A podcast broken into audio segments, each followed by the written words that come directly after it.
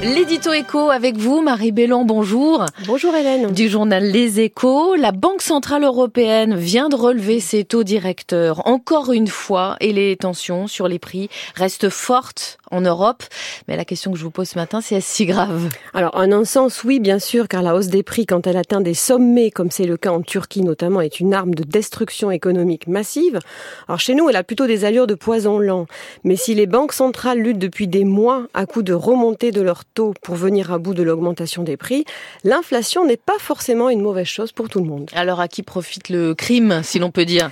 D'abord au secteur bancaire, même si c'est de manière indirecte, mais trimestre après trimestre, les grandes banques européennes enchaînent les bonnes performances financières dopées par la remontée des taux d'intérêt. Mmh. Cette semaine encore, Unicredit, la banque italienne, ou encore la Lloyds de Londres ou BNP Paribas ont annoncé des résultats records supérieurs aux attentes des analystes financiers. Certaines entreprises ont aussi très bien su profiter de l'inflation pour augmenter leurs prix. Orange a ainsi annoncé mercredi avoir fait le meilleur trimestre en termes de chiffre d'affaires depuis 15 ans, grâce à l'augmentation de ses forfaits mobiles et de ses box. Mmh. Les marges des entreprises, enfin, se portent très bien, alors qu'une augmentation des prix des matières premières et des coûts de l'énergie a plombé les comptes de certains secteurs, c'est indéniable. D'autres, au contraire, moins soumis à la concurrence ou sur des marchés très porteurs, comme le fret maritime, en ont profité pour augmenter leurs tarifs et reconstituer leurs marges. C'est ce qu'on appelle l'inflation par les profits et ce n'est pas les hausses de taux de la BCE qui régleront le problème. Et on en déduit une chose, c'est que c'est le consommateur qui paye l'essentiel de la facture. Oui, exactement. Un consommateur qui a certes été aidé par les augmentations salariales, hein, il faut le reconnaître. Globalement, les salaires devraient augmenter d'un peu moins de 5% en 2023, tout secteur et toute entreprise confondue. Alors 5%, c'est beaucoup, hein, ça va permettre d'absorber totalement les effets de l'inflation en 2023. La demande a aussi été fortement soutenue par les aides du gouvernement, le bouclier énergétique en tête, bien sûr, qui a mmh. coûté quand même la bagatelle de 36 milliards d'euros. Mais tous ces leviers vont finir par disparaître. Les tarifs de l'électricité ont déjà commencé à remonter et les augmentations de salaire ne pourront pas continuer ad vitam aeternam. Ce sera alors le retour à la vérité des prix et les entreprises qui ont surfé sur la la vague de l'inflation vont devoir apprendre la modération. C'était l'édito éco. Merci beaucoup Marie Bellan. À suivre, la première invitée de la matinale. France Inter. Hélène Philly le 6-9. Bonjour Eva Jospin. Bonjour. Vous êtes artiste plasticienne et bien exposée cet été puisqu'on vous retrouve à Bruxelles, à Mexico et à Avignon au Palais des Papes et à la collection Lambert. Une dizaine de vos œuvres sont exposées au Palais des Papes. On y voit des grottes, des forêts avec euh, des lianes, les nervures des feuilles et tout cela façonné dans du carton. Faut peut-être qu'on s'arrête d'abord sur ce matériau avec lequel vous travaillez beaucoup Eva Jospin. Pourquoi le carton? Écoutez, euh, j'ai commencé à travailler avec le carton il y a une quinzaine d'années, mais en réalité bien avant, parce que le carton c'est un matériau qui est très présent dans les ateliers. J'avais fait un an d'architecture avant de rentrer aux Beaux Arts, donc on mm. faisait des petites maquettes. Et puis quand j'étais euh, aux Beaux Arts et je faisais de la peinture à l'époque, Parfois, on, utilisait du carton pour faire un essai, pour préparer, avant de passer aux matériaux euh, plus coûteux et plus, plus nobles. Il y a toujours des chutes de carton qui traînent dans un atelier. Toujours. Moi, je crois que c'est un matériau qui nous aide à mettre en forme les idées et qui est souvent le matériau transitoire et, qui va qui, qui qui va vers le projet final. Et, et moi, j'ai commencé à utiliser ce matériau comme le matériau définitif de l'œuvre il y a une quinzaine d'années en euh, en commençant ces grands bas-reliefs de, de, forêt. Et puis j'y ai eu une plongée et le matériau a fini par faire corps avec moi. Mais c'est vrai que on n'imagine jamais euh, une, un tel compagnonnage quand on démarre. En fait, on a une idée et puis c'est c'est plutôt la poursuite des idées qui qui crée ce qui a créé pour moi ce ce lien particulier avec ce matériau. Qu'est-ce qui vous permet le carton Mais je crois qu'en fait, il permet une, euh, une grande rapidité d'exécution alors que moi je suis très lente. Donc si je devais transformer des matériaux plus complexes, plus durs, comme mm. je sais pas le bois, le métal, etc. Chaque œuvre me prendrait, euh, au lieu de me prendre trois quatre mois, elle me prendrait deux ans. Et alors là, c'est vraiment pas gérable aujourd'hui dans notre époque. Donc c'est une façon de de, de pallier à la, à la rapidité du, du monde d'aujourd'hui en, en, pouvant quand même euh, ralentir mon rythme, mais euh, mais pas trop non plus. Il bah, faut quand même imaginer quand même vos œuvres, œuvres aussi qui ça. sont monumentales, qui demandent quand même, j'imagine, un long travail un parce long que travail. vous taillez, vous ciselez, vous coupez, vous poncez pour qu'on y voit euh, une multitude de, de détails. Qu'est-ce que vous cherchez avec euh, ce souci du détail? Ben, Je crois que j'essaye de, de, à travers le détail de je cherche l'attention en fait je crois que c'est ça surtout.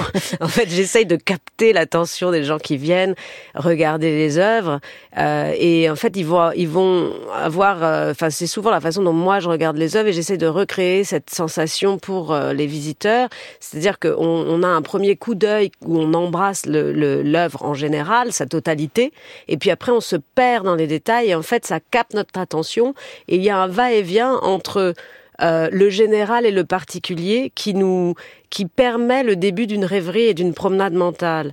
Et dans l'exposition particulièrement du Palais des Papes qu'il y a en ce moment à Avignon, euh, j'ai essayé de créer ce dialogue en, en l'augmentant du lien avec l'architecture des lieux et que ce va-et-vient il passe des œuvres au détail et à nouveau à l'architecture du palais en, en oui, regardant les deux en fait. Elles habitent un lieu emblématique de l'art gothique, vos œuvres. Comment est-ce que vous avez imaginé le parcours qui est plutôt progressif euh, jusqu'à la grande chapelle où vous avez trois œuvres monumentales qui, qui sont exposées? Comment vous l'avez imaginé? Qu'est-ce que vous avez cherché à créer comme sentiment chez le visiteur?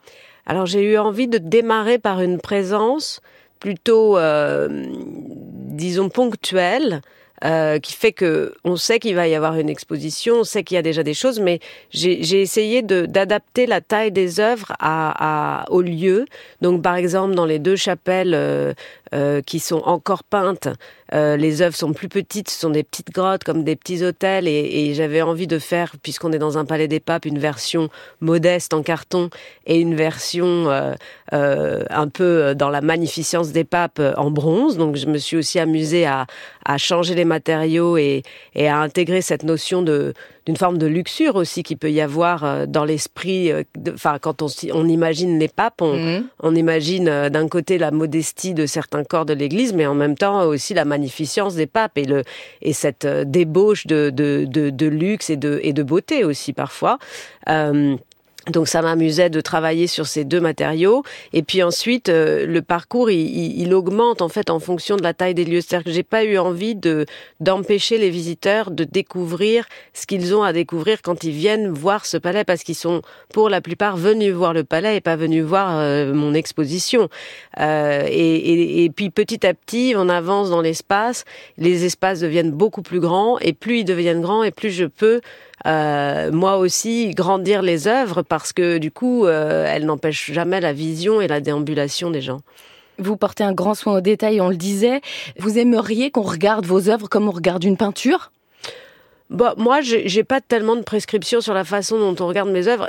J'avoue que euh, voilà, certaines personnes, euh, je pense, les regardent comme ça, d'autres pas du tout. De toute façon, on peut pas Je vous trop... pose la question parce que euh, à 12 ans, vous rêviez d'être prise en apprentissage dans l'atelier d'un peintre de la Renaissance. C'est le journal Le Monde ah qui oui, raconte ça non, il y a quelques jours. Que... Qu'est-ce qui vous attire à ce moment-là dans la peinture et de cette époque euh, précisément? Non, mais c'est-à-dire que plus que la Renaissance, c'est vrai que disons que j'étais, euh, j'aurais bien aimé pouvoir euh, commencer très jeune. Euh, sauf que il n'y a pas de structure pour prendre des jeunes en atelier et c'est vrai qu'il y a eu une époque où Aussi à la Renaissance où on prenait des, des très jeunes enfants, mmh. des garçons, hein, il faut le dire la plupart du temps, euh, et puis ils commençaient par broyer les pigments ou s'ils étaient bons ils faisaient un drapé. Puis il y avait cet esprit d'atelier, cet esprit de formation où on pouvait se former très très jeune et, et être directement dans ce qu'on aime faire. Et c'est vrai que moi si j'avais pu commencer à intégrer un atelier dès l'âge de 12-13 ans et pas euh, continuer à aller euh, au collège puis au lycée, ça m'aurait bien arrangé. Mais c'était pas possible. Vous dites que pour les femmes artistes, il y a toujours quelque chose de transgressif à se confronter au grand format, ce que vous faites, hein, notamment à Avignon. Euh, pourquoi dites-vous ça? Euh, je, d'abord, je trouve que dans les dans les artistes contemporaines, euh, certaines qui sont, enfin qui sont de la génération juste au-dessus de moi, je trouve que souvent celles qui utilisent, qui se confrontent justement à la monumentalité, ce sont souvent des, des très grandes artistes. Et, et donc il y en a plein qui m'ont beaucoup inspiré dans la relation à l'espace. Et je crois que beaucoup de, enfin pendant longtemps, Mmh. euh, les femmes pouvaient euh, euh, peindre euh, peut-être des intérieurs, des portraits, mais pas des nus. Enfin, il y avait des Et qu'on restrictions. n'osait pas investir l'espace de manière Oui. aussi oui, oui, massive. je crois qu'il y avait ça aussi. Il y avait cette idée que que que il y avait certaines femmes peintres, d'ailleurs euh, souvent plus avant la Révolution française qu'après, euh, et il y avait des femmes à l'Académie royale de peinture. Donc en fait, les femmes dans la peinture, elles ont existé depuis longtemps, mais en minorité. Et il y avait surtout des interdits, notamment le fait de pouvoir peindre des corps nus, ce qui permettait au- au- de se former à l'anatomie. Et, et ces corps nus, c'était aussi souvent des corps qui ensuite devenaient des personnages dans des peintures d'histoire qui étaient à l'époque les plus les considérées comme les plus les plus nobles, les plus prestigieuses et les femmes elles n'avaient pas trop accès à la possibilité de peindre des peintures d'histoire puisqu'elles n'avaient pas bien maîtrisé l'anatomie par exemple. L'art contemporain vous laisse le champ plus libre? Bah aujourd'hui tout est ouvert et, et- et les femmes sont très présentes dans l'art contemporain bien sûr, tout a changé. Est-ce qu'il y a une dimension euh, écologique dans votre travail? Sûrement que oui, elle est assez visible, mais jusqu'à quel point vous vous y attachez? Mais je m'y attache beaucoup, mais c'est vrai que je n'ai pas envie d'en parler plus que ça parce que je, trouve toujours un peu réducteur quand les œuvres deviennent des slogans. Et en fait, il y a évidemment plusieurs ouvertures sur le travail. Et, moi, j'essaye de jouer avec des contradictions. Puis, et puis les, œuvres, elles sont double face, notamment euh, dans l'exposition à la collection Lambert. euh, les œuvres, les sculptures, elles ont plein de points de vue. Elles ont un dessous, un dessus, un devant, un derrière. Donc, c'est aussi l'idée de créer des entrées multiples, des multiples visions. Euh, et je crois que cette façon de travailler sur les multiples phases des œuvres, euh, c'est aussi un rêve de réversibilité par rapport à la façon dont on a peut-être euh, euh, un peu abîmé les choses autour de nous et que ce soit réversible, ce serait ça mon, mon, mon message possible s'il y en avait un. Merci Eva Jospin d'avoir été avec nous. Je rappelle cette double exposition à Avignon, Contre-monde à la collection Lambert, c'est à voir jusqu'au mois de septembre, et Palazzo au Palais des Papes. Là, on a un peu plus de temps puisqu'on peut l'admirer jusqu'en janvier prochain.